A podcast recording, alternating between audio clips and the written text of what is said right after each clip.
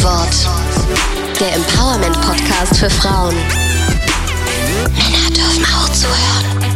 Wir legen los heute mit einem ganz großen Danke unter anderem an Luise, die hat uns eine ganz, ganz lange Mail geschrieben und hat davon erzählt, dass ihre Kolleginnen und sie ganz hart dafür gekämpft haben, einen Betriebsrat zu bekommen und sich durch ihren Erfolg, dass sie den dann auch wirklich bekommen haben, total empowered fühlen. Unser Dank geht aber auch an Jutta, die gemeldet hat, dass sie in der Tat findet, wir sollten wieder frecher werden in unserem Feminismus und auch danke an alle, die uns zum Thema Netzwerken geschrieben haben und auf Instagram über den Begriff Working Mom diskutiert haben. Falls ihr jetzt auch noch Gedanken Anregungen oder Feedback habt, dann schreibt uns also immer sehr gerne. Wir freuen uns da wirklich über jede einzelne Nachricht, zum Beispiel eine E-Mail an das fwort.hr.de oder eine Sprachnachricht an die 0171 222 8980 oder natürlich auf Instagram. Folgt uns auf Instagram, das F-Wort Podcast. Heute kommen wir eine Folge, die wird, glaube ich, auch wieder ein bisschen ähm, persönlich, ein bisschen schwierig. Und zwar, wir haben uns das Thema God is a Woman vorgenommen. Feminismus und Religion. Und ich glaube tatsächlich, dass diese Folge auch nochmal ganz anders wird als die anderen, weil es wird so ein bisschen philosophisch und durchaus auch theologisch und das finde ich unglaublich spannend. Jetzt mal Butter bei die Fische. Pola, was bedeutet Religion für dich? Also ich habe es ja schon ein paar Mal erzählt. Ich war auf einer katholischen Mädchenschule. Dazu muss man sagen, ich bin weder getauft noch konfirmiert, noch habe ich sonst irgendetwas an Glauben in mir sozusagen. Eine Heiden. Ein, ein Heidenkind. ähm, aber dadurch, dass ich auf dieser katholischen Mädchenschule war, habe ich natürlich eine gewisse Auseinandersetzung mit dem Christentum durchlebt. Die geht sicherlich über das hinaus, was so der Standard ist. In der Oberstufe hatten wir freitags immer erste und zweite Stunde Religionsunterricht und da haben wir Bibel gelesen und zwar Seite für Seite. Das ist ein bisschen lame, wenn man so 17 ist, aber ich muss sagen, äh, durchaus interessant, kann einen eigentlich nur weiterbringen. Diese Zeit auf der katholischen Schule hat mir ein grundsätzliches Verständnis dafür gegeben, dass und warum Menschen gläubig sind, auch wenn das mir total fremd ist in meinem persönlichen Und zwar Lebensbereich. Hm, weil es ihnen zum Beispiel einen Halt gibt, weil es ihnen eine Struktur im Leben gibt und etwas gibt, woran sie sich orientieren können, weil es ihnen aber auch eine Gemeinschaft gibt zum Beispiel. Ja, weil sie irgendwie einfach daran glauben, dass da irgendwo jemand sitzt und oder steht oder was auch oder liegt. Ich weiß es nicht, ne?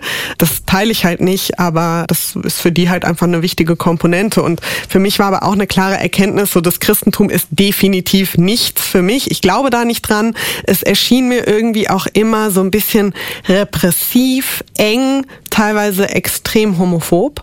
Und für die Ansprüche, die ich an eine Religion habe oder hätte, war es mir zu wenig philosophisch und auch definitiv zu wenig lebensfreudig. Also jedes Mal, wenn ich da in so einem Gottesdienst sitzen musste, in so einer schweinekalten Kirche, auf so einer steinharten Bank, stundenlang aufstehen, beten, dies, das, jenes, dachte ich mir so, pff, das hat aber irgendwie mit Spaß relativ wenig zu tun. Und hat dich nicht berührt? Nee, ähm, und da musste man auch noch ständig singen und ich kann wirklich nicht singen. Und apropos God is a Woman, es war mir immer irgendwie alles zu männlich. Also der Gott erschien mir irgendwie immer männlich konnotiert und dann Jesus und das war mir irgendwie alles zu viel Pimmelparade. Aber sagst du, du glaubst an, an Gott? Nee. Also bist du Atheistin? Ja, ich finde interessant und das ist auch tatsächlich, wo ich inzwischen sage, das fehlt mir dadurch, dass ich so areligiös und ungläubig bin, so eine gewisse Community, die damit, glaube ich, für viele Menschen einhergeht, egal in welcher Religion sie sich zu Hause fühlen und diese Spiritualität, sich mit so gewissen lebensphilosophischen Fragen auseinanderzusetzen, was, glaube ich, häufig im Rahmen von Religion stattfindet das fehlt mir, weil da habe ich halt nicht so diesen Fixpunkt, dass ich irgendwie am Schabbat in die Synagoge gehe oder am Sonntag in den Gottesdienst und dann reflektiert man darüber. Das fehlt mir und das finde ich schade. Aber du sagst sozusagen, diese, diese Gemeinschaft und die Spiritualität fehlt dir, aber nicht dieses Glauben an einen Gott mit seinen Geboten. Nee, also ich fühle mich ganz, ganz unzufrieden und richtig auf der Welt sozusagen, ohne dass ich glaube, es gibt da irgendwie eine höhere Macht, die das alles lenkt. Das finde ich gibt mir auch mehr Autonomie und mehr Vertrauen und Selbstständigkeit in meine Fähigkeiten. Wie ist das bei dir? Ich bin keine Atheistin und ich bin immer noch unentschieden, würde ich sagen. Also ich komme aus einem Elternhaus. Mein Vater ist sunnitischer Muslim, meine Mutter ist katholische, katholische Christin, sie ist Christin, ähm, wobei meine Mutter schon sehr früh ausgetreten ist aus der Kirche und eigentlich auch mit der katholischen Kirche nichts am Hut hat. Mein Vater hingegen betet zum Beispiel jetzt nicht regelmäßig, aber ähm, das ist schon ein Teil seines Lebens. Ich glaube, im, El im Älterwerden stärker. Also zum Beispiel, dass er auch mal Ramadan mitmacht. Bist du in irgendeiner Gemeinde Mitglied? Nope. Also ich bin. Warst ähm, du's mal? Nein, ich war nie in der Gemeinde Mitglied. Ich habe nie gebetet. Klar, für meine katholische ähm, Oma bin ich in, an Weihnachten mal in die Kirche gegangen, aber war auch mal in einer Moschee oder ähm, beim Fastenbrechen mit dabei. Also alles sozusagen überall mal mit dabei, aber nicht nicht wirklich involviert. Ja, so Religion wurde eigentlich für mich eher in der Schule wichtig, aber so ein Teil als Identität, weil ja schon viele Menschen Menschen als ich bin Jüdin, ich bin Muslima, ich bin Christin so als Teil ihrer Identität haben. Und für mich war das nicht so. Also irgendwann habe ich mir, und das ist auch lustig, zu Weihnachten, nämlich das feiern wir auch ohne religiösen Touch, äh, habe ich mir die Bibel und den Koran schenken lassen und habe das gelesen. Beim Koran muss man sagen, habe ich versucht zu äh, lesen, weil das ja auch für einen Kinderhirn nicht so einfach ist, auch in der Sprache. Und erst ab dem 11. September, würde ich sagen, habe ich mich viel krasser mit der Religion beschäftigt. Und diesem Thema, muss ich denn irgendwo dazugehören? Und wenn ich dazugehören will, zu wem? Weil du als muslimisch dann mehr gelesen gelesen wurdest?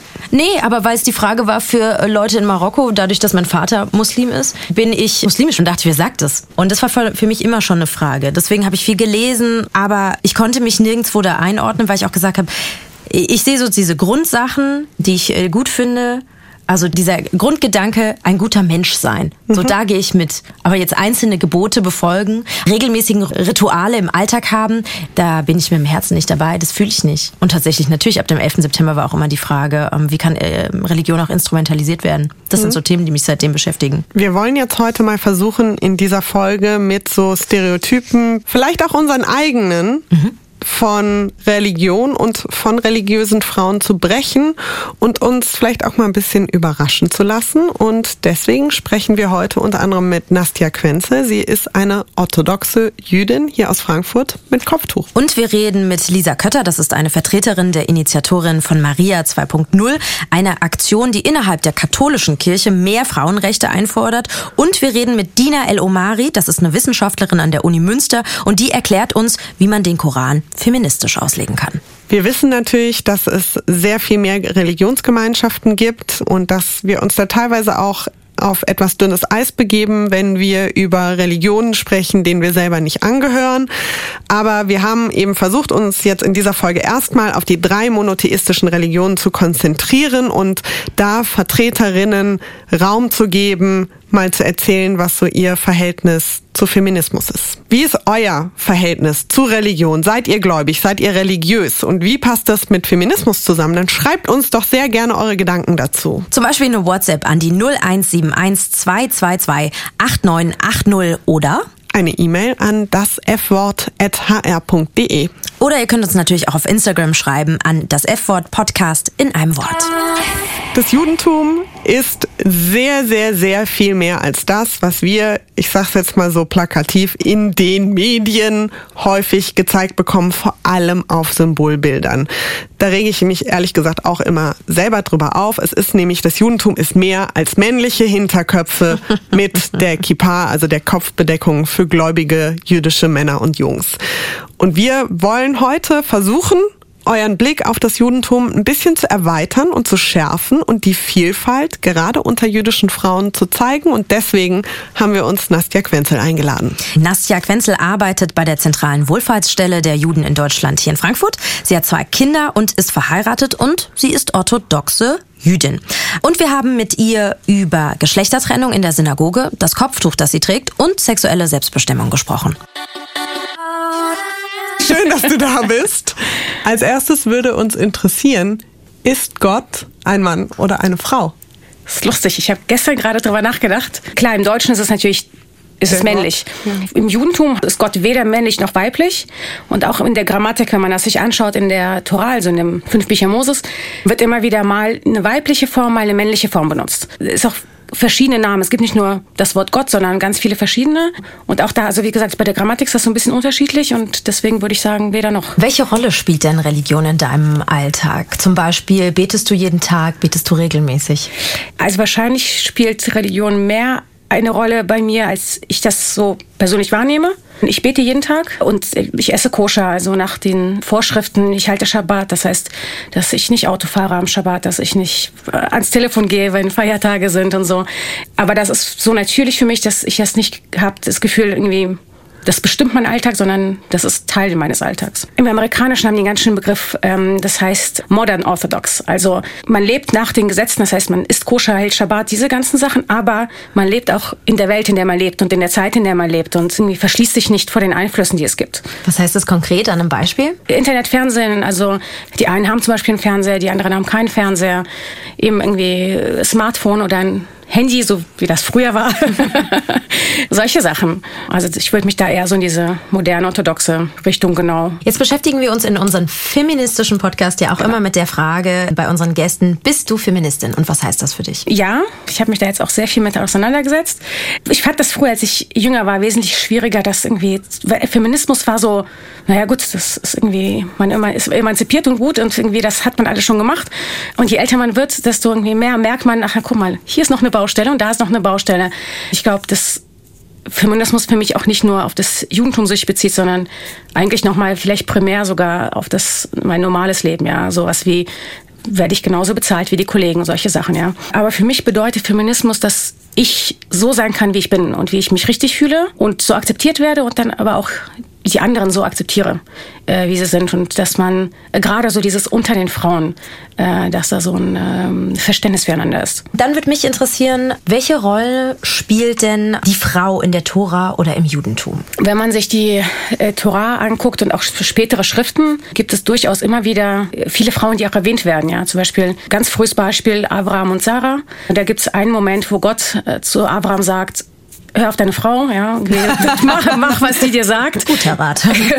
Und genauso, es gibt Feiertage, jetzt hatten wir letzte Woche war Shavuot, also sieben Wochen nach Pessach, man feiert, dass man die Torah bekommen hat.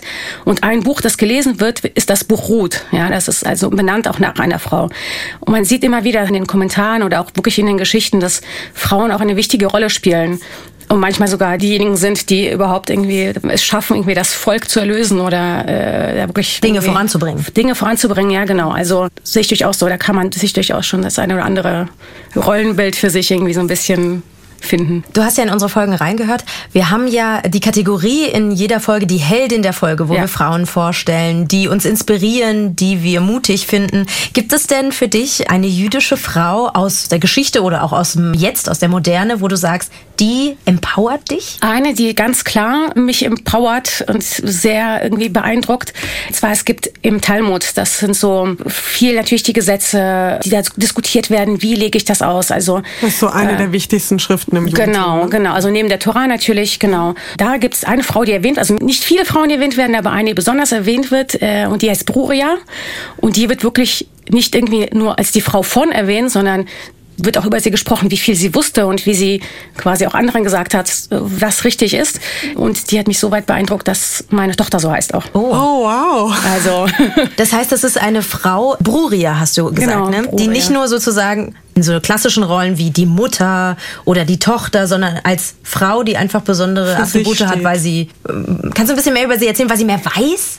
Ja, und man überlegt, was das für eine Zeit ist. Also man muss die Sachen ja auch so ein bisschen im geschichtlichen Kontext sehen, finde ich. Es ist eine Zeit, wo natürlich da irgendwie die Bildung bei Frauen nicht unbedingt so besonders groß war. Und da eine Frau, die sehr gelehrt ist und sich auskennt, und das ist schon sehr, sehr beeindruckend, ja. Wenn man überlegt, was so eine Frau vielleicht heute erreichen könnte und machen könnte, das wäre natürlich noch viel beeindruckender wenn man das so ein bisschen liest, die hat auch immer einfach eine Antwort immer parat und weiß irgendwie, also ich weiß nicht, sehr sympathisch finde ich. Wenn man in orthodoxe Gemeinden geht, dann sitzen ja die Frauen getrennt von den Männern, wahlweise auf einer Empore oder teilweise auch hinter einem Vorhang. Ja. Der Gottesdienst wird, wenn ich das richtig verstanden habe, hauptsächlich von den Männern geleitet und es wirkt auf mich als Frau sehr passiv. Wie ist das für dich? Du bist ja orthodox. Ja, was mich stört, sind diese Vorhänge, wo man wirklich nicht durchschauen kann. Ich war mal in der Synagoge in Antwerpen, wo die Frauen quasi oben waren und da war so ein kleines Loch im Boden und dann konnten sie auf die Tora runtergucken. Da fühle ich mich nicht wohl. Das ist nicht meins. Aber die Synagoge zum Beispiel, in die ich gehe, ist es auch durchaus getrennt, aber diese Trennwand, die ist nicht besonders hoch. Ja. Das heißt, und wenn die Tora rausgehoben wird, bevor sie gelesen wird am Schabbat, man geht einmal durch die Synagoge durch und bei uns in der Synagoge ist es so, und wir sind durchaus eine orthodoxe Synagoge, die kommen damit auch zu den Frauen, sodass quasi auch die Frauen die Tora küssen können. Also und das ist normalerweise nicht so? Das, ja, es ist unterschiedlich. Das ist so ein bisschen Tradition. Und auch natürlich irgendwie, wie sehr die Frauen sagen, wir wollen das jetzt aber. Kannst du noch mal erklären, warum gibt es diese Trennung im Gotteshaus in der Synagoge zwischen Männern und Frauen und wie du die persönlich auch findest? Also diese Trennung an sich ist eigentlich nur während des Gebets. Ja, das heißt, wenn eine Veranstaltung in der Synagoge zum Beispiel ist, dann oder bei Hochzeiten oder sonst irgendwas, äh, wird durchaus zusammengesessen wir reden jetzt natürlich nicht von diesem ultraorthodoxen Judentum, ne? aber eigentlich ist die Trennung dafür da, dass man, also Mann mit Doppel-N, aber auch Frau, sich eher auf das Gebet konzentrieren, als natürlich, klar, wenn ich neben meinem Mann in der Synagoge sitze, dann denke ich, ach, weißt du was, wir müssen noch Milch kaufen und so ein bisschen, so hat man wirklich so ein bisschen Raum für sich und wenn man vielleicht auf der Suche ist, dann ist es natürlich nochmal ganz anders. Ja, dann guckt man auch und dann ne, shakert man und sitzt nebeneinander und wer weiß, also wirklich, das ist eigentlich geht es darum, in der Synagoge zu beten und irgendwie mit sich mit Gott zu verbinden. Und deswegen, also mich persönlich stört das nicht so sehr, außer wirklich, wenn ich da irgendwie so sitze und wirklich das Gefühl habe, ich bin abgeschottet, weil mhm. ich nichts sehe und nichts mitbekomme. Es gibt ja auch gewisse Regeln und Vorschriften im Judentum, von denen manche reinen Männern vorbehalten sind. Wenn ich das so höre, denk, kommt mir sofort in den Kopf, dass ich das irgendwie sexistisch finde, weil ich nicht nachvollziehen kann, warum ich als Frau nicht die gleichen religiösen Riten ausführen darf wie ein Mann. Wie erklärst du das und wie empfindest du das? Es ist so im Judentum, dass es gibt äh, viele, viele, viele Gebote. Mehrere hundert, oder? 613, genau. Aber es gibt eine bestimmte Gruppe von, von diesen Geboten, die positiv sind, also Gebote, nicht Verbote sind und gebunden an eine bestimmte Zeit. Also man kann sie nur zu dieser Zeit machen. Von der sind Frauen befreit. Das bedeutet nicht, dass sie sie nicht machen dürfen, sondern sie müssen sie nicht machen. Sprechen wir da von einer Uhrzeit oder wie ist das? Ja, gemeint? zum Beispiel Sachen, die man zu einer bestimmten Jahreszeit nur machen kann. Ja, Sukkot, das Laubhüttenfest äh, nennt man das auf Deutsch. Da muss man in der Sukkah wohnen, also in dieser Laubhütte.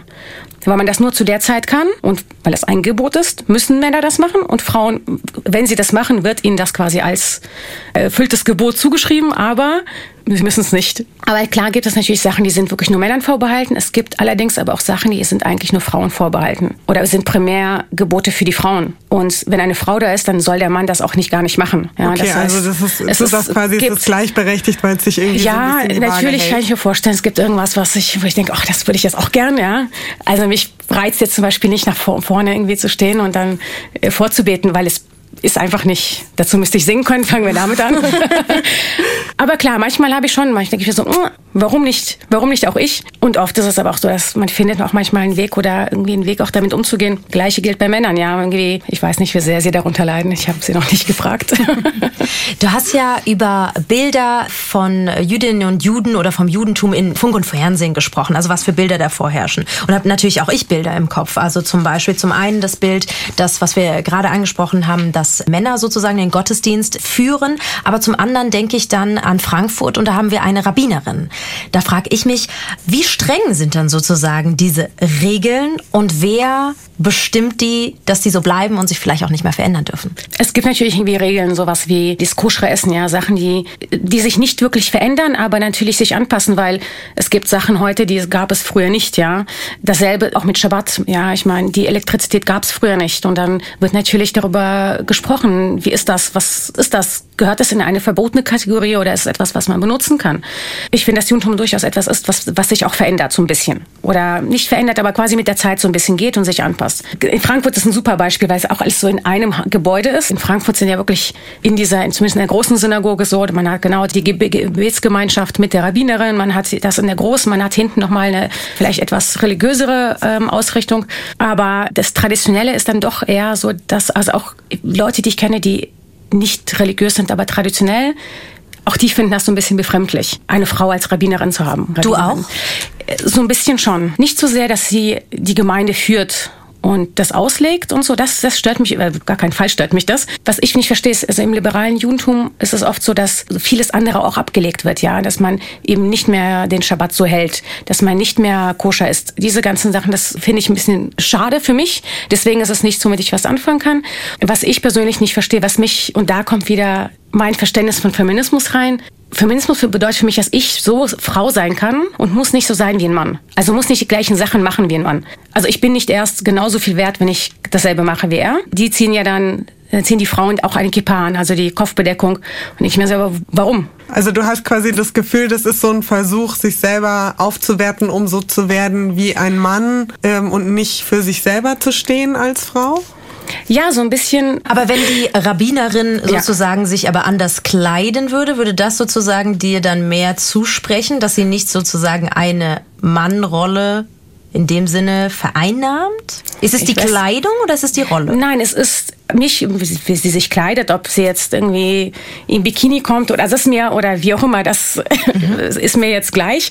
Wenn das natürlich nicht so die Kleidung für die Synagoge ist. Ja, ich verstehe nicht den Gedanken dahinter, warum man zum Beispiel die Kippa oder den Gebetsmantel anziehen muss. Warum das so ein wichtiger Punkt ist, warum man nicht genau das Gleiche machen kann ohne. Wir bleiben mal beim Thema Kleidung. ja. Denn du trägst ja Kopftuch. Ich beschreibe das gerade mal für alle, die nicht wissen, wie du aussiehst. Du trägst ein dunkelblaues Kopftuch und das ist aber jetzt nicht so gebunden, wie man das zum Beispiel von Muslima kennt, sondern eher so ein bisschen, würde ich sagen, wie so ein Turban vielleicht mit so einer silbernen Brosche an der Seite und man sieht tatsächlich auch vorne relativ viel so vom Haaransatz. Warum trägst du dieses Kopftuch? Das ist nach jüdischem Gesetz so, dass eine Frau, die jetzt natürlich von der, von der Orthodoxie verheiratet ist, sich die Haare bedeckt. Ab dem Moment, wo sie verheiratet ist, nicht vorher. Und wie sie sich die Haare bedeckt, das ist natürlich dann so ein bisschen, kommt auf die Kultur an, wo man ist, auf die Gemeinde, womit man sich wohlfühlt. Es gibt welche, die haben dann einen Hut auf oder eine Mütze oder eine Perücke, das ist auch natürlich ganz weit verbreitet. Und ich habe so ein bisschen was ausprobiert und dann bin ich beim Tuch vor ein paar Jahren hängen geblieben und das ist so ein bisschen Accessoire. Werde auch immer ab und an mal gefragt, ob ich Rasterzöpfe drunter habe. also es geht vor allem um diese, um das Gebot des, des Haarebedeckens, also in der Öffentlichkeit. Warum? Ähm, Haare werden angesehen als etwas, also Privates zwischen dem eigenen Mann und der Frau. Man nimmt etwas, was eigentlich vollkommen normal ist und macht es zu etwas Besonderem. Weil wenn ihr jetzt meine Haare sehen würdet, würde ich sagen, okay, fein. ja, aber so ist plötzlich interessant. Ja. Ist dann sozusagen die Kippa das Äquivalent dazu? Warum muss er seine Haare nicht ähnlich verdecken, bedecken? Meine Haare sind nicht so schön wie Frauenhaare. Nein, die Kippa hat, ist, hat nochmal eine ganz andere Bedeutung. Die ist für den Mann, und das ist äh, zumindest so, dann auch so in den Schriften wird erklärt, dass für den Mann eine Erinnerung, dass über ihm noch etwas ist. Und welche Bedeutung hat äh, dein Kopftuch für dich? Also ganz persönlich auch? Also ich kenne das nur jetzt im muslimischen ja. Kontext. Das ist ja auch ganz vielfältig, die Argumentation. Also manche sagen, ich drücke dadurch meine ganz besondere Beziehung zu Gott aus oder Demut oder Bescheidenheit. Das ist ein Teil von mir. Also ich, ich nehme ein Gebot, das ich habe und mache es mir so angenehm für mich, dass ich das gerne mache. Ja, ich habe gesagt, ich habe auch versucht mit Perücken und sowas, aber es war nicht, es war unangenehm, es war nicht ich. Und das, es lässt mich auch irgendwie mich, mich, mich schön fühlen. Das hat natürlich, klar, hat das eine Verbindung für mich mit der Religion und mit Gott, aber das ist natürlich irgendwie was Persönliches. Wie wäre das jetzt? Du hast ja gesagt, du hast eine Tochter. Mhm. Wenn die groß ist und heiratet und sagt, nee, ich lasse meine Haare durch den Wind wehen, gucke, wer wolle. Wäre das okay für dich? Ja, also ich, das ist, ist ja dann ein eigenständiger Mensch, auch jetzt schon, ja. Zehn Jahre alt ist sie. Zehn Jahre ne? alt, genau. Meine Tochter ist meine Tochter, klar. Und es wird sie auch bleiben. Mit oder ohne mit, Kopftuch. genau, mit oder ohne Kopftuch. Die deutsche Mehrheitsgesellschaft, sage ich jetzt mal, ne, ja. die liest ja sehr häufig religiöse Frauen mit Kopftuch, jetzt mal unabhängig davon, welcher Religion sie zugehören, so als die Unterdrückten. Und damit geht ja häufig auch einher, dass denen die sexuelle Selbstbestimmung auch abgesprochen wird. Welche Rolle spielt denn sexuelle Selbstbestimmung für Frauen im Judentum und im orthodoxen Judentum? Genau, man hat so diese Vorstellung, Religion, das heißt irgendwie, da ist der Mann und der macht und die Frau muss sich da fügen. Und wenn man da das Judentum anguckt, das ist eigentlich sehr anders. Also auch schon im Talmud besprochen, dass Geschlechtsverkehr ist für den Mann ein Muss, also eine Pflicht und für die Frau ein Recht. Das heißt, wenn die Frau keine Lust hat und nicht will, dann darf er sie auch nicht irgendwie zwingen und dazu überzeugen und so weiter, ja. Aber wenn sie will und er nicht, dann muss er oder naja, also ich, ich würde sagen, in einer gesunden Beziehung sollte das nicht passieren. Es gibt heute eigentlich eher symbolisch, äh, gab es schon jahrhundertelang ein, quasi einen Ehevertrag. Bei einer jüdischen Eheschließung ist ein sehr einseitiger Vertrag, weil es dabei nur um die Pflichten des Mannes gegenüber der Frau geht. Ja, Zum einen, was passiert, wenn sie sich scheiden lassen, weil er dann Unterhalt zahlen muss, aber auch während der Ehe, dass er dafür sorgen muss, dass sie ein Dach über dem Kopf hat, dass sie äh, Kleidung hat und auch, dass er seinen ehelichen Pflichten nachkommt und sie befriedigt. Ist für dich also. das sozusagen so ein feministisches Moment, dass die jüdische Frau per religiösen Schriften ein Recht auf sexuelle Befriedigung hat gegenüber ihrem Ehemann? Das ist ja der Kontext, ne? Genau, genau, das ist ja genau, das ist der Kontext. Das, äh also nicht einfach nur so. Wahrscheinlich schon, aber ich habe das noch dadurch, dass das schon so alt ist. Heute würde ich sagen, ja klar, das ist super feministisch, wenn man sich denkt, das ist halt nicht irgendwie in den 90ern entstanden, sondern ein paar vier äh, Jahrhunderte früher. Wahrscheinlich schon. Das ist schon irgendwo das ist ja so ein dann bisschen hyperfeministisch. Hyper, genau. Präfeministisch. Lass uns noch mal ein bisschen rauszoomen und uns den feministischen Diskurs ein bisschen angucken. Wenn wir jetzt aber ähm, die jüdische Perspektive und deine Perspektive einnehmen, findest du, dass die jüdische Perspektive in diesen feministischen Diskursen ähm, ausreichend vorkommt? Fühlst du dich da mitgedacht als Jüdin? Nein, ich fühle mich sehr unterrepräsentiert. Wenn zum Beispiel über Kopfbedeckung gesprochen wird im deutschen Fernsehen, dann ist da der Mann mit der Kippa und die Frau mit dem Kopftuch und Anti, Anti und weiß ich nicht. ja. Aber die jüdische Frau, die genauso ihre Haare bedeckt, was vielleicht aber einfach nicht so bekannt ist, die ist nicht da. Da wird nicht mitgedacht. Sowohl auf der nicht-jüdischen wie auf der jüdischen Seite. Letztens mit jemandem zusammengesessen, der dann sagte, oh, ich habe eine tolle Idee, lass uns so eine Podiumsdiskussion machen über Abtreibung in verschiedenen Religionen. Dann machen wir da einen Rabbiner und einen Priester und einen Imam und da, da, Schön. Genau. Und Männer. Jetzt ist so, hm, wie wäre es denn, wenn man da eine Frau einlädt, wenn es doch schon um Frauen geht? Ja, dann können wir jemand so liberales von Pro Familia nehmen. Nee, das ist nicht, was ich meinte. Also da ist einfach viel, glaube ich, bei den Männern einfach noch nicht angekommen. Ich sehe durchaus auch Jungfrauen, die alle jetzt irgendwie auch irgendwie daten und heiraten, ja, die bringen das dann so ein bisschen mit und dann, ich glaube, das da verändert sich auch was. Aber ja, ich fühle mich definitiv total unterrepräsentiert. Drehen wir es mal um. Was würdest du dir vom Feminismus wünschen? Hm. Also ja, mehr Toleranz, gerade wenn man nicht irgendwie so genau dem Bild entspricht, wie jemand ist, der irgendwie in der Vorstellung feministisch ist. Und natürlich auch, ich glaube, das hattet ihr auch schon mal angesprochen, ja, es gab diesen Women's March und da war ja auch so ein bisschen dieser, gerade der Antisemitismus auch wieder irgendwie dann da. Das finde ich, dass, dass man das dann noch so ein bisschen irgendwie dagegen steuert und wirklich irgendwie alle mit ins Boot holt. Ähm, weil ich glaube, man hat viel mehr Gemeinsamkeiten als Kleinigkeiten, die man aneinander seltsam findet. Das ist doch ein schönes Schli äh, ja. Schlusswort. Vielen, Vielen Dank. Dank. dass du da warst. Danke Sehr für gerne. deine Zeit.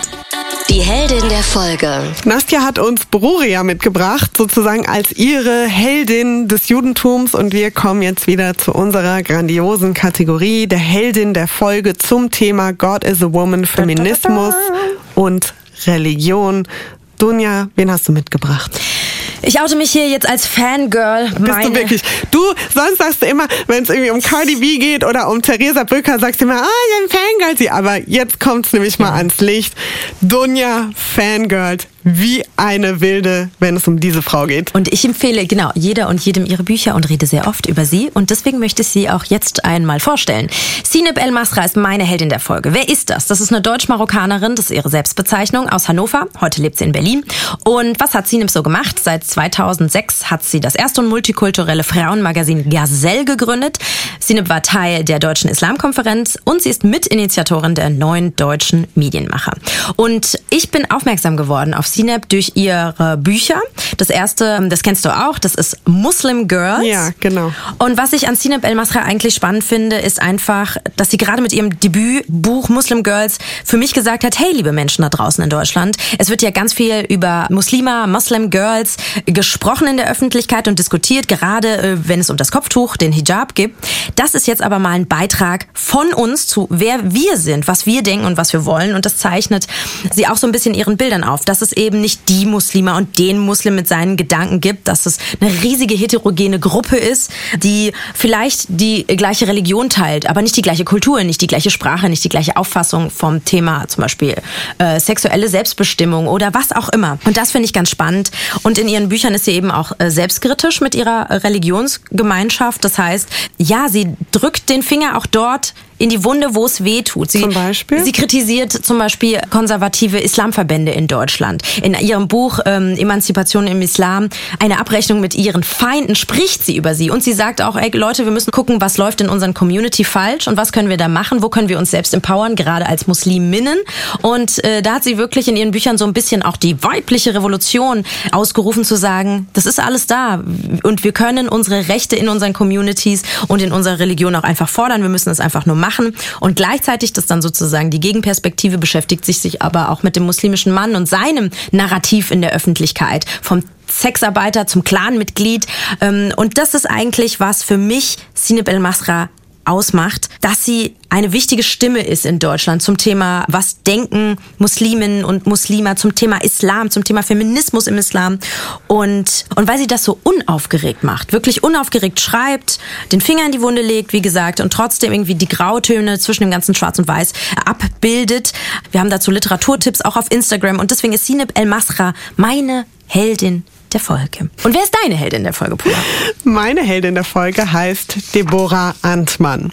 Sie ist und das ist auch ihre Selbstbezeichnung, weiße, lesbische, jüdische Queer-Feministin. Sie hat eine Online-Kolumne beim Missy Magazine, die ich euch wärmstens ans Herz lege. Sie war ganz lange Frauenbeauftragte der Berliner Hochschule und arbeitet inzwischen als Projektleiterin bei Flüchtlinge Willkommen. Und was ich an ihr so faszinierend finde, ist, sie geht radikal über das Erwartbare hinaus. Das heißt, sie schreibt zum Beispiel nicht einfach plump über Themen und so über Themen, wie wir WC deutsche nicht-jüdische Menschen das von ihr erwarten würden, sondern wenn man Texte von ihr liest, dann denkt man ganz oft so, ach, krass, da wäre ich so nie drauf gekommen total horizont erweitern. Zum Richtig, Beispiel? Zum Beispiel, das äh, ist was, womit ich häufig in Berührung komme, dass Menschen sagen, naja, das Judentum ist eine Religion. Und sie erklärt, weil sie auch sehr gut analysieren kann, sehr gut, dass das Judentum nicht einfach nur eine Religion ist, sondern eine Denk- und Kulturtradition, die irgendwie auch eine Philosophie und auch eine Kulturpraxis ist. Was heißt das genau, wenn man sagt, Judentum ist nicht einfach nur eine Religion? Da macht sie ein cooles Beispiel auf und sagt, das ist so, wie wenn man behauptet, Schnürsenkel sind dasselbe wie Schuhe. Schnürsenkel sind aber einfach nur ein Teil von Schuhen und du kannst zum Beispiel auch Schuhe mit Klettverschluss tragen. Finde ich total, ne? Super gut erklärt. Antman ist auch sehr entlarvend, abhängig davon, aus welcher Richtung man so kommt. Sie argumentiert, das Jugendtum rein auf diese religiösen Aspekte zu reduzieren, bedeutet die eigene in Klammern christliche Kulturpraxis zu universalisieren, weil ich meine, das Judentum war vor dem Christentum da.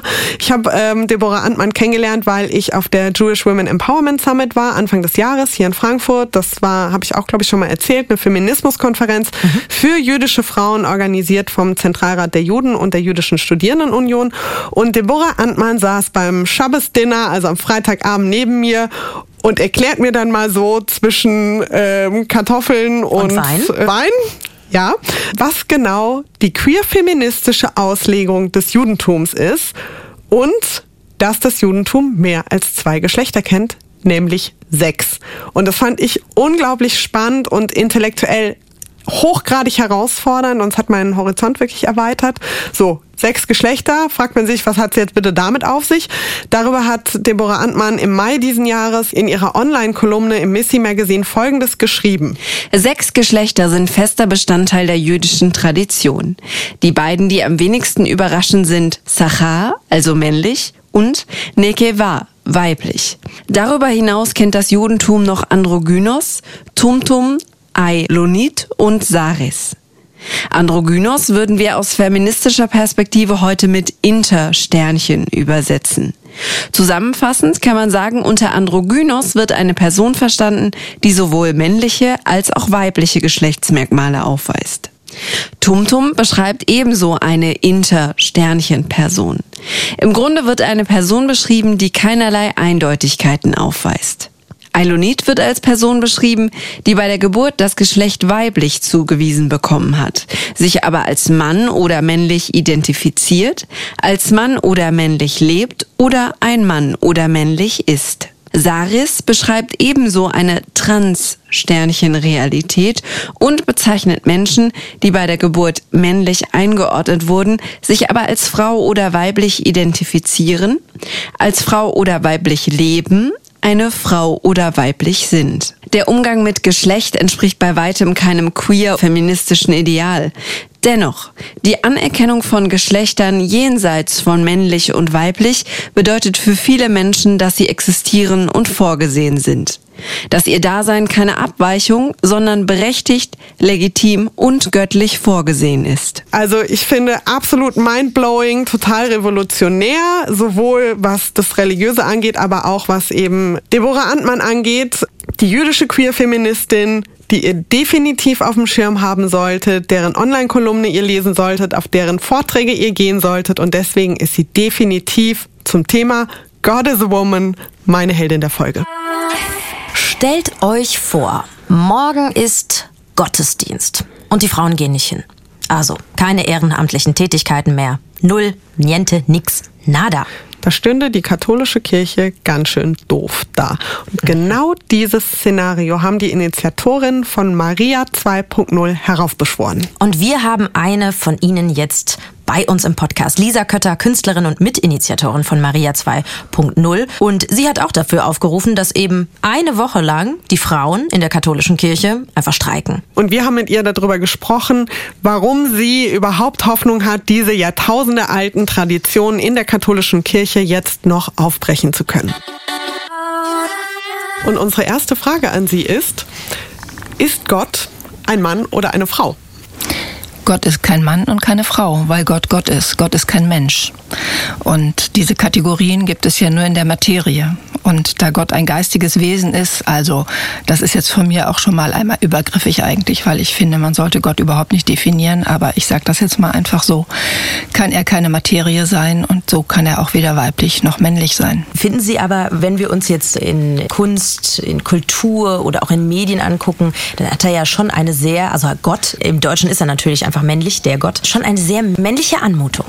Ja, die muss er ja haben, weil die Religion ja immer patriarchal äh, verfasst waren. Es gibt, bis auf ganz wenige Ausnahmen äh, abgesehen, Religionen mit einem männlichen Gottesbild. Es gab ja durchaus auch Göttinnen, aber die Obermacker waren immer die Götter.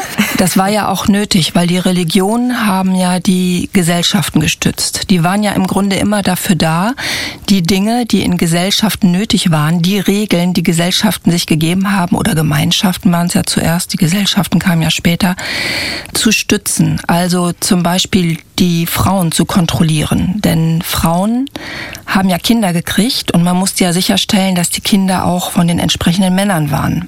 Sonst wären ja die Linien unterbrochen worden. Verstehen Sie? Mhm. Und deswegen brauchte man einen Überbau. Man konnte nicht 24 Stunden am Tag die Frauen kontrollieren. Deswegen musste man den Frauen begründen, warum es so wichtig ist, dass sie nur Sex mit ihrem Mann, den, dem sie ja quasi früher gehörten, hatten und nicht ihrer Lust vielleicht einem anderen Mann gegenüber nachgaben. Und deswegen gab es eben ein göttliches Gebot. Also im Grunde haben Religionen meiner Meinung nach immer die Systeme gestützt, in denen die Menschen gelebt haben. Dafür waren sie da. Dafür sind sie auch missbraucht worden von Anfang an. Und jetzt sind wir ein paar Jahrhunderte oder auch Jahrtausende später und es gibt eine Initiative von Ihnen mitgegründet, Maria 2.0. Und das Symbol Ihrer Initiative ist die Maria mit einem Pflaster auf dem Mund. Mhm. Warum? Ja, Maria ist auch so ein religiöses Symbol. Nein, Maria war ursprünglich natürlich eine Frau, eine junge Frau, die schwanger wurde und äh, in einer Zeit schwanger wurde, als man besser nicht uneheliche Kinder zur Welt bringen sollte, weil man dafür womöglich gesteinigt wurde, weil man dann als Sünderin galt. Denn damals gab es ja auch eine Religion, die das verboten hat. Deswegen musste Maria in der christlichen Tradition auch unbedingt zur Jungfrau gemacht werden, weil Sexualität außerhalb der Ehe ja etwas Schmutziges war. Darum war Maria eben unberührt und jungfräulich und das war ganz wichtig und ist heute eben für viele auch noch sehr wichtig.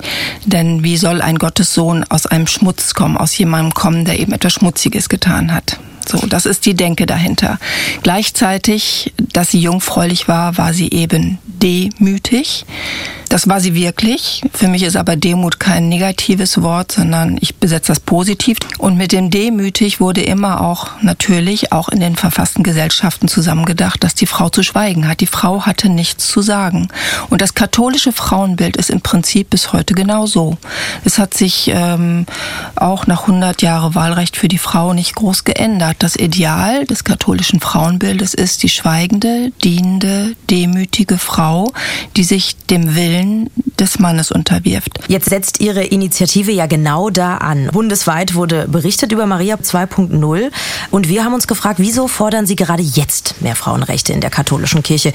Was hat Sie denn so geärgert, dass Sie jetzt so einen Protest mit losgetreten haben? Denn der Ruf, dass die katholische oder gerade die katholische Kirche männerdominiert und auch zentriert ist, das ist ja nicht neu.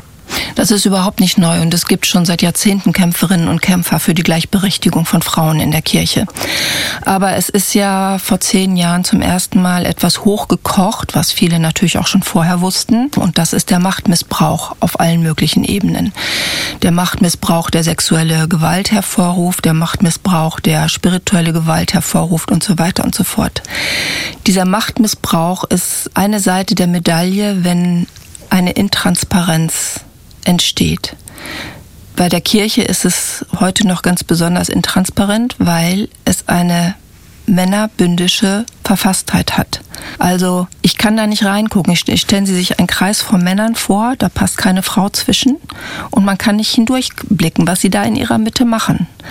Wenn Frauen dabei wären, dann wären viele Sachen so nicht möglich gewesen. Das liegt nicht daran, dass Frauen die besseren Menschen sind, sondern, wissen Sie, ich habe vier Brüder und ähm, es ist immer gut, wenn man sich gegenseitig korrigiert und mal auf die Finger klopft und auch auf die Finger schaut. Und das ist in einem System, wo nur die einen sind und 50 Prozent ausgeschlossen sind, also die andere Hälfte gar nicht schauen darf und vor allen Dingen mitentscheiden darf, nicht möglich. Das, da ist Missbrauch vorprogrammiert. Wenn wir jetzt ähm, über die katholische Kirche als Institution sprechen, Sie haben ja gerade schon ähm, Ereignisse beschrieben, die, sage ich mal, in jüngerer Vergangenheit stattgefunden haben. Aber so auch insgesamt nehme ich die katholische Kirche, und ich war auf einer katholischen Schule, wirklich nicht gerade als feministische Institution war.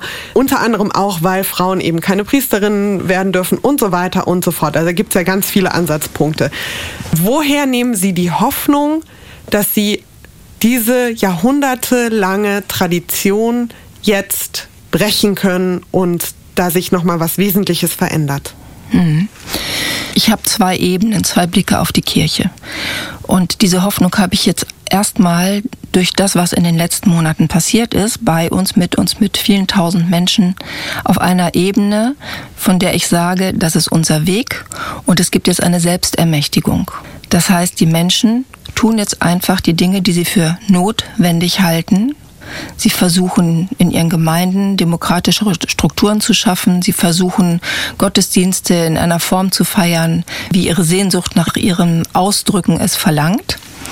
Und äh, sie warten nicht mehr auf eine Erlaubnis. Mhm. Als wir angefangen haben, im Januar an die Öffentlichkeit zu gehen, haben wir so Briefe gekriegt wie, ja, aber unser Pfarrer will das nicht.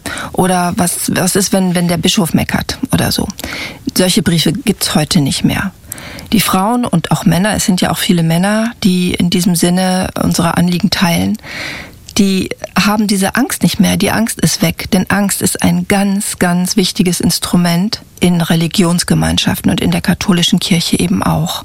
Wir haben sehr viele Zuschriften gekriegt von hauptamtlich in der Kirche Arbeitenden, die immer gebeten haben, nicht ihren Namen zu nennen. Ich weiß von Initiatorinnen, von Gruppen in Deutschland, die haben Loyalitätsanfragen gekriegt sozusagen, nachdem sie offen für Maria 2.0 äh, eingetreten sind.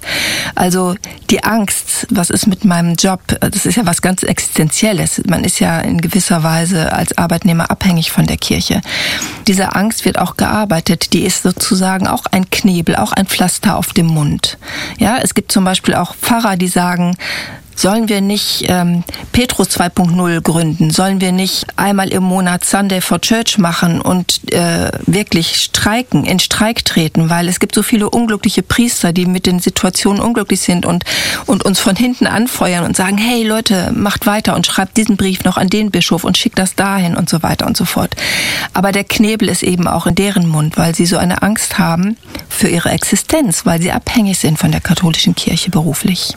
Wenn man jetzt aber nicht für die äh, katholische Kirche arbeitet. Mhm. Da stellt sich ja auch die Frage, wenn Sie die katholische Kirche so kritisieren, wieso machen Sie es nicht so wie so viele andere auch und treten einfach aus mhm. und leben trotzdem ihren christlichen Glauben? Ja, das wäre eine Option. Viele machen das im Moment ja auch. Wir haben auch ganz viele Stimmen, die sagen, wir versuchen es jetzt nochmal, weil es Maria 2.0 gibt. Also die missionarische Aktion von Maria 2.0 ist nicht zu unterschätzen. Das auch mal an die Adresse der Bischöfe. Ja, warum sind, warum wir bleiben? Warum bleiben Sie? Warum bleiben wir? Ja, also diese Frage stelle ich mir täglich. Und immer wieder werde ich auch konfrontiert mit Dingen, die mich wieder kleinmütig machen. Aber Sie müssen sich vorstellen, die katholische Kirche ist eine Riesengruppe von Menschen. 1,3 Milliarden Menschen ungefähr.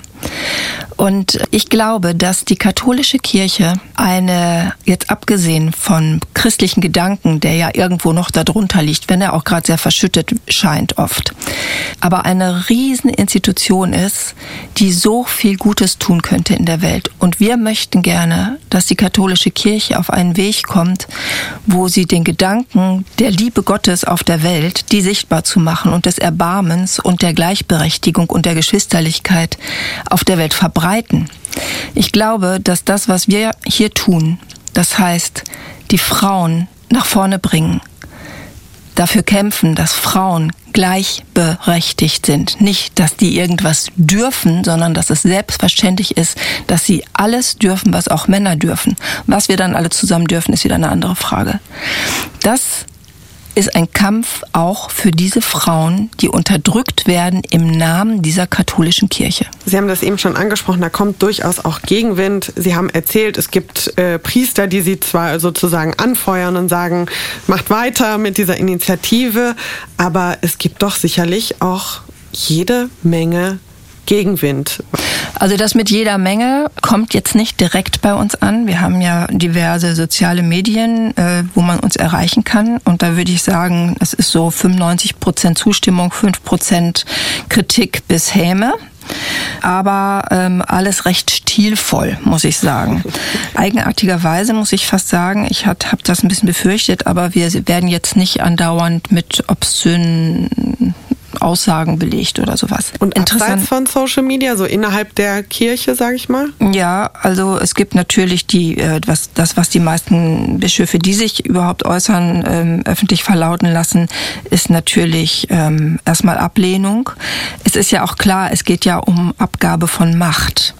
Und das wird auch gegen uns verwendet, weil dann gesagt wird, ihr seid ja nur machtgeile äh, Feministinnen und so weiter und so fort.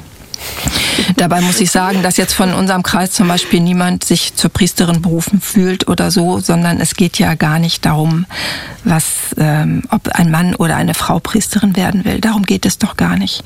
Es geht darum, dass jede Berufung berücksichtigt werden soll. Das ist Gleichberechtigung, denn die katholische Kirche, sagt ja, eine Frau kann gar nicht berufen werden. Also man kann, man kann eine Frau gar nicht weinen, weil, weil wenn eine Frau sich berufen fühlt, dann vertut sie sich. Mhm. Ne?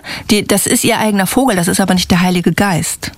Verstehen Sie? Mhm. Eine, an einer Frau würde, also wenn man, wenn jetzt ein Bischof sagen würde, ich weihe diese Frau, dann würde die Weihe abperlen an dieser Frau, weil es geht gar nicht. Und äh, das ist so verquast und so, ja, und so im Grunde total archaisch, weil die Frau eben etwas Unreines und etwas Gefährliches ist und per se die Eva, die ja die Verführerin ist und den Apfel gereicht hat und mit dem Teufel im Bund ist und so weiter. Also ich glaube, da, da spielen so ganz, ganz, ganz tiefe archaische Ängste eine Rolle. Sie haben ja das Thema Feminismus angesprochen. Ja. Feminismus und der christliche Glauben. Aus Ihrer Sicht als äh, gläubige Katholikin, passt das zusammen? Das passt überhaupt nicht zusammen, aber es ist umso nötiger, dass das passiert. Also ich habe das ja schon vorhin erklärt, dass Religionen immer äh, die patriarchal verfassten Gesellschaften gestützt haben. Und sie verstärkt haben, also verstärkt haben, das nicht mitentscheiden dürfen der Frauen. Und es geht ja auch nicht nur um Frauen, es geht ja auch um alle möglichen anderen Menschen, die ausgegrenzt werden. Menschen, die zum Beispiel kein eindeutiges Geschlecht haben oder sich sozial nicht im richtigen Körper fühlen. Also die ganze Gender, Gender-Diskussion zum Beispiel wird ja auch gerade wieder von konservativen katholischen Kirchenfürsten die nenne ich jetzt mal so, sehr in Frage gestellt und abgelehnt, um es nett auszudrücken.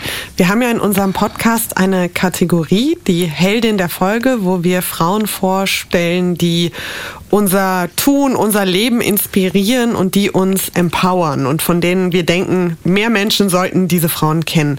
Wer wäre denn Ihre Heldin des Christentums, sage ich mal? Wäre das Maria? Maria in dem Bild, wie wir sie sehen, schon aber nicht in dem katholischen Marienbild. Es gibt eine große Schwierigkeit im Katholizismus. Und das ist, ich sage das mal mit dem Satz, den meine Mutter immer gesagt hat. Meine Mutter hat immer gesagt, wir, wir Frauen, wir sind die silbernen Schalen, in die die Männer ihre goldenen Früchte legen. Und das ist pures 19. Jahrhundert.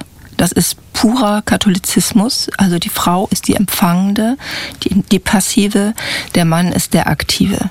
Die Heldin für mich sind die Frauen, die trotz dieses Satzes, der ihnen jahrhundertelang eingebläut worden ist, so oder in anderer Variation, die trotzdem immer das Notwendige getan haben und ihrem Gewissen gefolgt sind.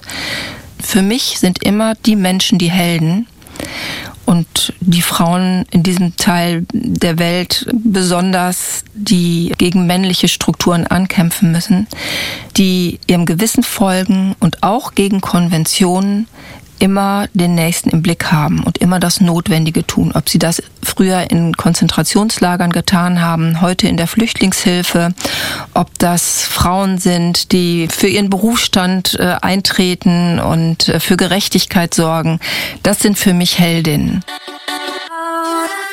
Wir haben ja heute wieder eine Menge Holz vor und hinter uns auch schon zum Teil und haben deswegen gesagt, okay, Literaturtipps, sehr wichtig, weil wir sind ja alle intelligente, belesene Frauen, aber das äh, sprengt den Rahmen und deswegen findet ihr zu dieser Folge die Literaturtipps wieder auf Instagram und da gibt's auch noch eine kleine Runde Follow-Tipps für Social Media mit Frauen, denen ihr unbedingt folgen solltet.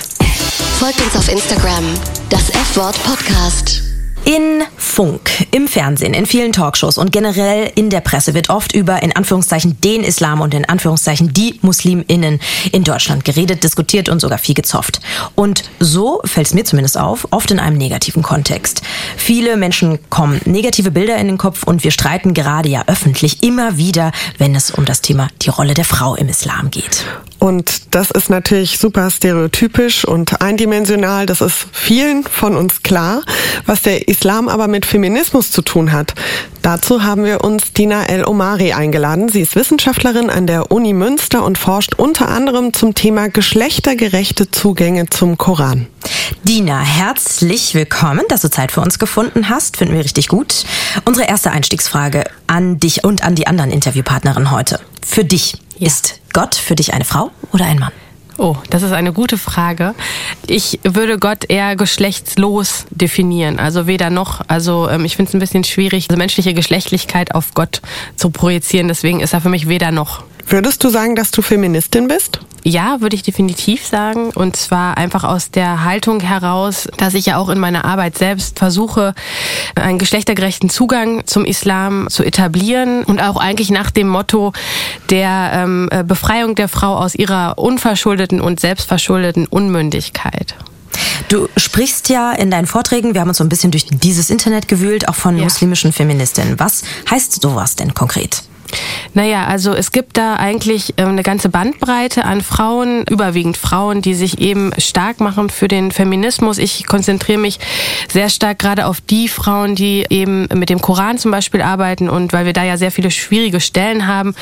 Und das sind eigentlich in der Regel Frauen, die in der Wissenschaft tätig sind, aber auch gleichzeitig Aktivistinnen sind und die sich dann eben auch nicht nur theoretisch damit auseinandersetzen, wie man jetzt Geschlechtergerechtigkeit erzielen kann auf unterschiedlichen Ebenen, sondern die auch auch in die Gesellschaft hineinwirken und dort auch Veränderungen erzielen wollen und auch brennende Themen ansprechen. Ne? Also von ganz unterschiedlicher Art, wo es dann eben wirklich deutlich wird, dass es da Unterschiede gibt zwischen Mann und Frau. Jetzt mal ganz persönlich bei dir. Welche Rolle spielt Religion in deinem Alltag und vielleicht auch für deine Identität? Also Religion spielt für mich eine ganz zentrale Rolle in meinem Alltag, weil sie mich sehr stark bereichert auf so einer spirituellen Ebene. Ich finde, ähm, Religion sollte auch dafür dienen, also einer spirituellen Bereicherung, einer Reflexion und in dem Sinne ähm, begleitet mich das natürlich immer wieder, weil ich mich mit mir selber konfrontiere und das eben auch im Angesicht meines Schöpfers. Jetzt kommen wir zu einer berüchtigten Frage, zu der K-Frage. Dina, du trägst ein Kopftuch. Kannst ja. du uns erklären, warum du dich dafür entschieden hast? Naja, also, dir die Frage natürlich mittlerweile mega auf die Nerven geht. Nein, auf die Nerven geht sie mir nicht. Ich finde, da muss man ganz offen mit umgehen. Man muss natürlich auch offen dafür sein, wenn jemand davon genervt ist, aber ich bin es nicht. Also warum ich mich dafür entschieden habe, ähm, ich war in äh, Südspanien und habe da eine sehr offene Gemeinde kennengelernt, die eben äh, eher mystisch angehaucht ist und die sehr offen mit dem Thema Kopftuch umgehen. Das heißt, sie tragen zum Beispiel das Kopftuch mit einem T-Shirt, weil sie eben nicht diese, diesen sexuellen Aspekt der Verhüllung der Frau in den Vordergrund stellen stellen, sondern weil sie das eben spirituell konnotieren einfach. Und ähm, in diesem Sinne trage ich das auch, also in, im Sinne einer spirituellen Konnotation. Das hat aber dann auch natürlich zur Folge, dass ich jederzeit frei entscheiden kann, ob und wann ich das Kopftuch trage. Was heißt denn spirituelle Konnotation genau? Also wenn ich mein Haupt äh, bedecke, ist das eine Form, das ist nicht die einzige Form, aber es ist eine Form der Demutshaltung, also wie man das auch im Gebet macht. Ähm, und man trägt das sozusagen in den Alltag hinein. Das kann man natürlich auch mit ganz vielen verschiedenen anderen Sachen machen. Ist ja letztendlich eine Haltung, aber die, das Kopftuch erinnert einen dann halt so ein bisschen daran, ne? weil man das dann äh, visuell eher wahrnimmt. Das heißt, das kann eben auch eine Form der Demutshaltung sein. Aber wie stehst du dazu, dass das quasi eine Demutshaltung ist, die sich im Kopftuch quasi nur bei Frauen ausdrückt mhm. und nicht ja. bei Männern? Weil dann könnte man ja quasi konsequent sagen, gut, dann müssen Männer irgendwie, wenn sie ihre Demut zeigen wollen, auch Kopftuch tragen. Würde ich, würde ich, würde ich auch genauso sehen. Also eine Demutshaltung bedeutet natürlich, äh, ist geschlechtslos. Das heißt, man kennt das ja auch in den Kontexten zum Teil in der Moschee, in der türkischen Moschee zum Beispiel, dass Männer eben diese Kopfbedeckung tragen auch. Und das gilt natürlich genauso für den Mann. Das würde ich völlig geschlechtslos sehen. Also mhm. ähm, das heißt, damit das eben sich wirklich auch auf die Beziehung Gott-Mensch bezieht, kann sich das natürlich nicht nur auf Frauen beziehen, sondern es könnte dann auch genauso für einen Mann gelten, so wie wir das auch im Judentum kennen mit der Kippa, dass man eben etwas auf dem Haupt trägt. Das sollte dann eben auch völlig geschlechtslos gelten. Es gibt ja viele wenn wir jetzt über Deutschland sprechen, aber nicht nur, Muslime, die Kopftuch tragen und die das als emanzipatorisches Kleidungsstück sehen, auch so, so präsentieren in der Öffentlichkeit, wenn es zum Beispiel Talkshows dazu gibt. Es gibt aber KritikerInnen, die sagen, das Kopftuch sexualisiert den Körper der Frau aber einfach zu sehr und will ihn beherrschen und unterdrücken das hängt natürlich von der Lesart des Kopftuchs ab. Ne? Mhm. Also ähm, wenn wir jetzt das Argument bringen, die Frau muss sich verhüllen, weil der Mann ist so schwach, dass er seine sexuellen Reiz, also dass er den sexuellen Reizen der Frau unterliegt und deswegen darf er ihre Haare nicht sehen, dann ist das natürlich stark sexualisierend. Hier hängt es sehr stark davon ab, wie ich das Kopftuch lese. Und wenn ich das auf diese Art lese, dann hat das stimmt es natürlich. Man beruft sich ja immer eigentlich auf den Koran, was das Kopftuch angeht und es hängt eben auch davon ab, ob man das historisch kritisch liest, dann ist es eben so, dass man sagen muss, ist, man kann eigentlich kein Kopftuchgebot aus dem Text historisch kritisch ableiten. Aber dennoch kann die Frau das ja freiwillig, wenn sie für sich entscheidet, dass sie das möchte, tragen, dann äh, kann sie mit den Quellen sich auseinandersetzen oder sie hat verschiedene Beweggründe. Dann ist aber der Beweggrund frei entschieden worden. Und das ist eben das, das Maßgebliche. Wenn ich von Feminismus spreche ähm, und von freier Bestimmung der Frau, muss ich auch frei jederzeit entscheiden können, ob ich das tun will. Wenn ich aber von vornherein äh, sage, okay, das ist aber für mich eine religiöse Verpflichtung, meine Religiosität ist nicht komplett, wenn ich dieses Kopftuch nicht trage, dann können wir nicht mehr von einer freien Entscheidung sprechen, dann können wir auch nicht mehr von Feminismus sprechen. Und dann natürlich dieser andere Faktor der, der Übersexualisierung der Geschlechter, also dieses Argument, kann ich auch ehrlich gesagt überhaupt nicht aus dem Text ableiten, dass die Frauen ein Kopftuch tragen müssen, weil die Männer ähm, ihnen sonst äh, erliegen. Also das ist auch mit einer historisch-kritischen Methode überhaupt nicht ersichtlich. Ja. Jetzt herrscht ja von Muslimas in Deutschland ein, wir haben es schon angesprochen, ziemlich eindimensionales Bild und wir diskutieren seit Jahrzehnten schon über die Emanzipation von muslimischen Frauen in Deutschland und im Endeffekt wird das ja immer am äh, Kopftuch festgemacht. Ja. Ist das der richtige Ansatz? Oder was fehlt dir vielleicht da auch in der Diskussion? Also ich würde Emanzipation auch nicht unbedingt an dem Kopftuch festmachen. Also mir fehlt ehrlich gesagt so ein bisschen Differenziertheit. Also ähm, das gilt übrigens sowohl innerislamisch als auch äh, außerislamisch, also in der breiten Masse der Gesellschaft, weil wir eigentlich zu wenig die Frauen wahrnehmen, die eben wirklich selbstbestimmt leben, die sich auch einsetzen für ein selbstbestimmtes Leben. Also das betrifft hier auch eigentlich die Frauen, die sich wirklich aktiv für den Feminismus, den äh, islamischen Feminismus einsetzen. Die werden ja auch innerislamisch immer als so eine Randerscheinung wahrgenommen. Ja, das sind die, die jetzt machen irgendwas mit Frauen und so, aber eigentlich müsste das ja der Mainstream sein. Ja, der Mainstream müsste ja in der Wahrnehmung Frauen wahrnehmen, die sich eben dafür einsetzen, ähm, dass man eben zu einer geschlechtergerechten Haltung kommt im, innerhalb des Islams. Und da gibt es eben eine ganze Menge. Und mir fehlt hier einfach die Differenziertheit, diese Frauen auch wahrzunehmen. Du hast gesagt, islamischer Feminismus. Viele glauben ja genau das passt überhaupt nicht zusammen, Islam und Feminismus. Ja. Wie siehst du das? Ja, ja, offensichtlich anders. Natürlich sehe ich das anders, weil man das auch geschichtlich natürlich sehr stark belegen kann. Also der islamische Feminismus hat ja seine Anfänge schon Anfang des 20. Jahrhunderts in Ägypten zum Beispiel, unter anderem Iran und so weiter, hat er ja da ähm, eigentlich mit dem globalen Feminismus begonnen, hatte die gleichen Anliegen, Frauen ähm, gleiche Bildungschancen zu geben, ähm, äh, Frauen mehr zu fördern, auch in der Politik und so weiter. Und das heißt, wir haben das ja historisch gesehen, ganz klar, dass dort eben der Anstoß erfolgt ist und das hat natürlich bis heute seine Ausläufe. Es ist nicht das äh, am Ende des Tages herausgekommen, was man sich erhofft hat auf der ähm, gesamtgesellschaftlichen Ebene. Aber es gibt eben ganz viele Frauen, die sich nach wie vor äh, dafür einsetzen und eben äh, das sowohl auf einer wissenschaftlichen als auch auf einer ähm, Ebene des Aktivismus tun. Welche Rolle spielt denn in deinen Augen die Frau im Islam? Von dem, was du bisher erzählt hast, klingt es für mich sehr, als wäre da viel emanzipatorisches, feministisches Potenzial. Potenzial ist definitiv da. Also ich meine, ich habe ja immer so den Fokus auf den Koran natürlich ähm, wegen meiner Arbeit ähm, und da muss man natürlich differenzieren. Also wir können jetzt nicht davon, äh, wir können jetzt nicht davon reden, dass wir im siebten Jahrhundert schon völlige Gleichberechtigung haben. Das haben wir natürlich nicht haben. Wir heute auch haben nicht. wir auch heute nicht. es gibt aber eben Potenzial, es gibt Anstöße. Das heißt, was ich auch in meiner Arbeit mache, ist eben auch dann noch zu schauen, wo sind denn diese Anstöße vielleicht schon gegeben? Also wo kann man zum Beispiel im Koran sehen, dass da sich Verbesserungen zur vorislamischen Zeit Zeit ähm, abzeichnen, dass die Stoßrichtung in Richtung Geschlechtergerechtigkeit vorhanden ist.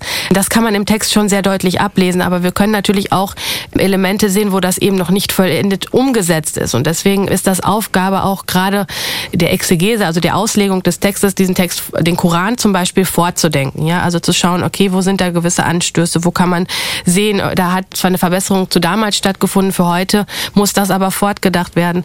Zum Beispiel, und da gibt es sehr viel Potenzial Potenzial auf dieser Ebene. Es gibt aber auch natürlich zahlreiche Überlieferungen von Frauen, die zum Beispiel auch mit dem Propheten diskutiert haben. Also eine seiner Ehefrauen, Um Salama zum Beispiel, die war sehr aufbrausend immer, die hat immer mit ihm gehadert und auch in der Moschee, in, von den Versammlungen ist sie aufgestanden, hat gesagt, nein, mir passt dies nicht und, und warum sind wir Frauen so wenig beachtet und so weiter. Also das heißt, wir haben da schon eine ganze Menge an äh, Ansätzen, die gilt es nur halt mehr zu betonen. Die sind eben auch sehr stark untergegangen durch diese ganzen patriarchalischen Strukturen, patriarchalischen patriarchalischen Auslegung des Textes. Und da ist sehr, sehr viel Potenzial, nur das muss man halt auch einfach rausholen. Wir haben in dieser Folge unter anderem mit einer Vertreterin von Maria 2.0 gesprochen, die quasi in der katholischen Kirche aufräumen wollen. Wir haben auch über die queer-feministische Jüdin Deborah Antmann gesprochen und es gibt ja auch noch zum Beispiel die Buchautorin Sineb El-Masra, die von einer weiblichen Revolution im Islam spricht. In Berlin gibt es eine Imamin, wie siehst du das? Müssen gläubige Frauen ihre Religion feministischer machen? Sie müssen nicht, aber es wäre sehr äh, schön, wenn Sie es tun würden. Einfach aus dem Grund, weil wenn wir Frauen das nicht machen, wer soll das machen? Also die Männer werden es mit Sicherheit nicht tun. Und ähm, ja, also ich sehe da auch viel, viele Frauen, die das eigentlich auch wollen. Ich meine, wir haben ja auch unterschiedliche Ebenen. Ne? Also es gerade zum Beispiel, ähm, äh, du hast ja angesprochen, also Imamen, also im, im, im Bereich auch ähm, äh, von, von Moscheen zum Beispiel. Ja, also da haben wir ja so stark patriarchalische Strukturen immer noch nach wie vor, dass viele Frauen sich auch einfach total unwohl unwohl fühlen, mhm. ähm, in eine Moschee überhaupt reinzugehen, weil sie da irgendwie nicht so mit klarkommen. Ja, die Lebenswirklichkeit ist eine andere, dann kommst du auf einmal in so eine Moschee rein und dann bist du total, ähm, ist das für dich total befremdlich, diese ähm, Geschlechtersegregation und welche Rolle Frauen auch in den Moscheen einfach zum größten Teil spielen. Natürlich können sie sich einbringen irgendwie, aber es ist, man kann hier nicht von Geschlechtergerechtigkeit reden. Das heißt, hier ähm, würde ich mir auch wünschen, dass einfach mehr Frauen aktiv in die Moscheen reingehen und sagen, nein, wir wollen aber auch uns einbringen. Wir wollen auch ganz gerne mal ähm, eine Chutba halten, ja, also die Predigt zum Beispiel oder was auch immer. Also ich finde, da muss sich wirklich was ändern, weil es gibt auch keine wirklichen theologischen Argumente, warum Frauen nicht mehr sich einbringen sollten, auch auf so einer Ebene einer Imamen und so weiter, ja. Also da würde ich mir wirklich wünschen, dass da mehr passiert auch. Wir haben es zu Anfang schon gesagt, du forschst zum Thema Koranauslegung und hast Vorlesungen wie geschlechtergerechte Zugänge zum Koran oder wie liest man den Koran feministisch. Ja, Dina, wie, wie macht man das ja. denn? Und was heißt das denn konkret? Ich würde jetzt erstmal in erster Linie sagen, man macht das insofern, dass man den Text in den historischen Kontext verortet. Also erstmal schaut, wenn man bestimmte Verse hat, was war denn da los, dass dieser Vers so offenbart wurde, was können wir aus dem historischen Kontext ableiten, damit wir den Text besser verstehen. Ja, das ist, glaube ich, der allererste Schritt, damit man nicht zu pauschalen Urteilen kommt. Und ich finde es auch immer sehr wichtig, und das ist auch eben Teil meiner Arbeit, ähm, nicht selektiv einzelne Verse einfach einfach mal sich rauszusuchen, sondern diese Verse auch äh, gesamtthematisch sich anzuschauen. Also wenn man ein bestimmtes Thema betrachten möchte, zum Beispiel jetzt die Erschaffung von Mann und Frau, dann sollte man sich nicht nur einen Vers heraussuchen, sondern sollte sich den Komplex anschauen. Wir haben ja in unserem Podcast eine Kategorie, die Heldin der Folge, wo wir jeweils eine Frau vorstellen, passend zu unserem Thema, die uns empowert und von der wir denken, mehr Frauen sollten sie kennen und ihre Geschichte kennen. Wer wäre denn für dich so deine muslimische Heldin sozusagen? Ja, also da gibt's natürlich einige. Ich nenne jetzt mal die Person, die mich auch am meisten beeinflusst hat mit ihren Texten. Und das ist eigentlich Amina Wadud, die sehr früh schon zum islamischen Feminismus angefangen hat zu schreiben und die bis heute sehr aktiv ist und zwar sehr breit. Also sie ist ähm, auf der einen Seite macht sie sich eben sehr stark für die Gleichberechtigung der Frauen, aber auch eben ähm, sie setzt sich auch mit dem Thema LGBTQ-Gemeinde, also das heißt auch eben alles, was in, ähm, zum Thema Homosexualität oder Queer, Muslime und so weiter. Also da setzt sie sich eben sehr stark für ein. Also sie ist eine unglaublich starke Frau, die äh, es wirklich geschafft hat, neben ihrer Arbeit zum Feminismus und was sie alles noch macht, fünf Kinder alleine großzuziehen, eine Professorin an der Uni zu sein und so weiter und sich auch noch als Aktivistin in der Öffentlichkeit äh, sehr stark einzusetzen. Und sie hat eben einen unglaublich guten Blick auch auf den Koran. Also sie hat ähm, so tolle Ideen etabliert, äh, schon sehr früh, wie gesagt, die heute auch die Grundlage für unsere ähm, weiteren Gedanken sind. Und äh, ganz kurz für die, die sie nicht kennen, schreibt sie Bücher? Kann man äh, da ja. sich irgendwie einlesen? Ja, ja, also sie schreibt Bücher. Ähm, unter anderem hat sie ähm, das Buch geschrieben, äh, Quran and Woman, das ähm, ich sehr, sehr gut finde, weil sie kurz und prägnant die ganz wesentlichsten Punkte bringt. Und ich finde das als Einstieg, gerade für diese, wenn es um die Gender-Thematik geht, finde ich, das ist ein sehr gutes Buch. Sie hat natürlich noch mehrere Sachen geschrieben, aber das ist so das, was ich am ehesten empfehlen würde. Dina, wir haben eine Folge gemacht zu intersektionalem Feminismus. Und da haben wir auch mit schwarzen Frauen geredet, mit non-binären Gästen gesprochen, wie wir zum Beispiel in unserem Sprachgebrauch oder generell in unserem Umgang nicht mehr diskriminieren, denn das wollen wir ja eigentlich nicht, sondern dass wir auch unsere MitstreiterInnen empowern. Dein persönlicher Tipp, wie können wir unsere muslimischen MitstreiterInnen besser wahrnehmen und empowern? Ich glaube, was so noch so ein bisschen fehlt, sind, dass wir zu wenig Plattformen haben, wo muslimische Frauen, die sich auch wirklich stark machen für den Feminismus, repräsentiert werden. Ist immer so ein bisschen eine Schieflage in der Öffentlichkeit auch, muss ich sagen. Es gibt immer bestimmte Frauen, die dann ein bestimmtes Weltbild vermitteln. In der Regel ist das so, dass mir eigentlich da äh, doch die Differenziertheit noch fehlt. Also gerade auch die Stimmen, die wirklich eine konkrete Vorstellung von dem haben, was eigentlich Feminismus auch bedeutet. Und da würde ich mir wünschen, dass da einfach mehr Plattformen in der Öffentlichkeit da sind. Natürlich auf der anderen Seite auch die Ermutigung, sich mehr in den religiösen Strukturen auch einzubringen, gerade da, wo es dann wirklich um gelebte Religiosität in der Gemeinde geht. Also auch dahin ein bisschen den Frauen Mut zu machen, sich da aktiv einzusetzen. God is a Woman, Feminismus und Religion. Wir haben drei Frauen heute gehört. Eine Katholikin, eine orthodoxe Jüdin, eine muslimische Feministin. Was hast du mitgenommen? Ich denke da jetzt schon etwas länger drüber nach, ziemlich genau ungefähr seit ich neben Deborah Antmann saß und auf dieser Konferenz war, weil ich sagen muss, ich hatte durchaus auch durch meine Zeit auf der katholischen Schule, aber auch medial geprägt, immer ein sehr enges Bild von gläubigen Frauen. Das ging für mich mit Feminismus sehr wenig zusammen und das ist zerbröckelt, dieses Bild, und zwar komplett.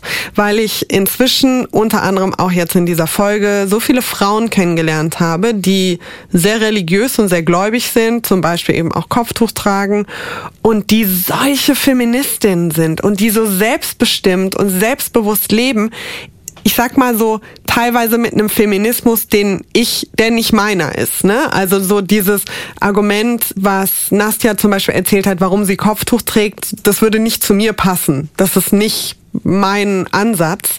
Aber ich glaube, was ich gelernt habe, ist, nur weil, mag jetzt ein bisschen trivial klingen, aber ich glaube, es ist ganz arg wichtig, wenn es um Religion geht, nur weil diese andere Frau vielleicht ein anderes Leben führt, anders aussieht und so dieses Aussehen und das Leben erstmal nicht zu dem passt, was man so denkt, was eine Feministin ist, heißt es nicht, dass sie keine Feministin ist, sondern das erweitert quasi das Spektrum nur noch an tollen Frauen, die emanzipiert und feministisch unterwegs sind und das halt so in ihrem Rahmen, in ihrem Kontext machen. Und ich finde das ehrlich gesagt wunderschön und total toll, so Frauen zu hören wie Nastja, wie auch äh, eine Lisa Kötter, die mit einem Elan daran gehen und so gerade in sowas, was so ein bisschen verstaubt und antiquiert vielleicht wirken mag, wie solchen Religionen und sagen, wir machen jetzt mal hier richtig Feuer. Und wir legen das so aus, wie wir das möchten. Und nur weil ihr das jetzt seit Jahrhunderten oder seit Jahrtausenden so gemacht habt, wie ihr denkt, dass es richtig ist, braucht ihr noch lange nicht meinen, dass es die nächsten Jahrtausende weiter so geht. Und das finde ich unglaublich beeindruckend. Wie ist bei dir? Bin ich so fern von, von Religion, einfach so durch meine Familie, meinen Alltag, aber einfach auch dieses, was du auch gesagt hast, keiner hat die Deutungshoheit über Feminismus. Und ähm, ich finde es ganz spannend, wenn man gerade so patriarchale Strukturen in Religionen versucht als Frau Frauen aufzubrechen und dass es da so viele Mitstreiterinnen gibt, die halt einfach aber unter äh, gar nicht so auffallen, von denen wir auch gar nicht wissen als Feministin, was für Kämpfe die jeden Tag kämpfen. Mhm. Kämpfe mit der Mehrheitsgesellschaft, Kämpfe mit der eigenen Community, Kämpfe mit sich selbst, weil sie ähm, auch zweifeln und natürlich auch sagen, es gibt diese Religion, also es gibt diesen Glauben an etwas Höheres, an einen Gott, wie auch immer ich den ähm, charakterisiere. Und warum soll ich jetzt das, was Männer vielleicht daraus gemacht haben, warum soll ich es nicht umdeuten? Warum soll ich mir das nicht wieder aneignen. Und ich glaube, damit habe ich mich immer ganz viel beschäftigt, Bücher zu gelesen.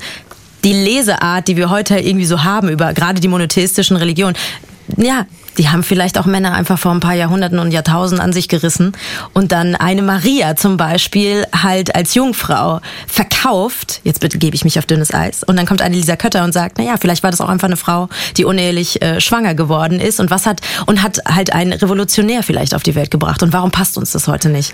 Also das ist ganz spannend. Und auf jeden Fall das Thema Solidarität. Eine Solidarität äh, mit Frauen, die offensichtlich wie Nastja, wie Dina ein Kopftuch tragen und Diskriminierung erfahren, einfach weil sie ihr Leben so leben, wie sie halt Bock drauf haben. Und wer bin ich? Uh, who am I to judge? Äh, mega unfeministisch, wenn ich sagen würde, ja, es passt mir aber nicht, weil meine Moralvorstellung oder was auch immer, da passt jetzt nicht in meine Schublade, sondern dass man sagt, es ist feministisch zu sagen, du bist eine Frau und was du mit deinem Leben machst.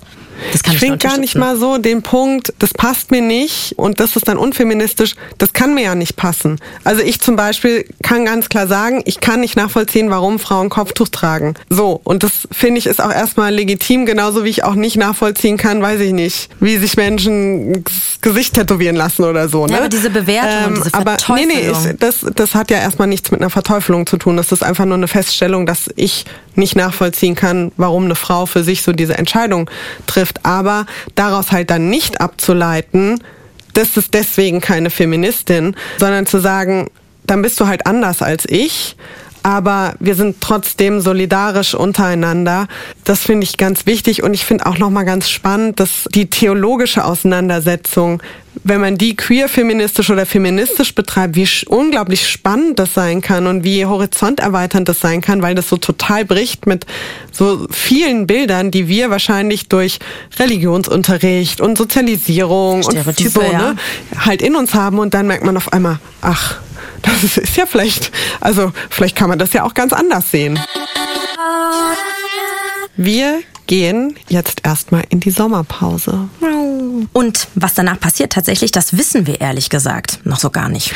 Unser Podcast Das F-Wort, der gehört ja zu UFM vom Hessischen Rundfunk. Und ja, die gucken jetzt mal, ob und wenn ja, wie es dann mit dem F-Wort nach der Sommerpause weitergeht. Und wenn ihr sagt, es muss weitergehen, Ja. dann tut das doch auch gerne kund. Schreibt eine Mail, schreibt eine WhatsApp, schreibt auf Instagram. Darüber würden wir uns sehr, sehr freuen über euren Support. Wir wünschen uns sehr, dass es weitergeht. Und nochmal ein kleiner Hinweis, solltet ihr uns über iTunes hören, dann lasst uns sehr, sehr gerne eine Bewertung da. Auch das ist quasi die Währung im Podcast-Business und ihr tut uns damit einen großen Gefallen. Und ganz zum Schluss wollen wir aber nochmal nach zehn Folgen das F-Wort ein großes Dankeschön an alle richten, die uns hier im Hessischen Rundfunk und auch außerhalb unterstützt haben. Und da sind ein paar Menschen ganz speziell zu nennen. Und zwar Marvin Mendel, unser, ich würde mal sagen, nicht nur Redakteur, sondern quasi die helfende Hand in allen Notlagen, der sich immer um alles kümmert. Und Anke van der Weyer, die sich unsere Folgen immer ganz kritisch anhört und uns Feedback gibt und uns dadurch besser gemacht hat. Und Fabian Brosi, unser technischer Soundkünstler, ja, der nicht nur unsere wunderschöne Soundverpackung produziert hat, sondern auch immer dafür sorgt, dass wir so wunderschön klingen, wie wir klingen. Und last but not least, Marta Czernek. Ihr habt unsere Grafiken gesehen, ihr habt unser Logo gesehen und habt euch gefragt, wer macht diese geilen Sachen? Es ist Martha. Genau, das ist Marta Czernik und deswegen an die vier ganz besonderen Dank. Und natürlich auch an alle, die uns jede Woche angehört haben, anhören, es noch tun werden. Erzählt all euren Freundinnen gerne davon, euren Mamas, Tanten, Schwestern, Cousins, Cousinen, allen. Und dann hören wir uns hoffentlich bald wieder. Nach dem Sommer. Tschüss. Tschüss. Das F-Wort. Ein Podcast des Hessischen Rundfunks mit Pola Natusius und Dunja Sadaki.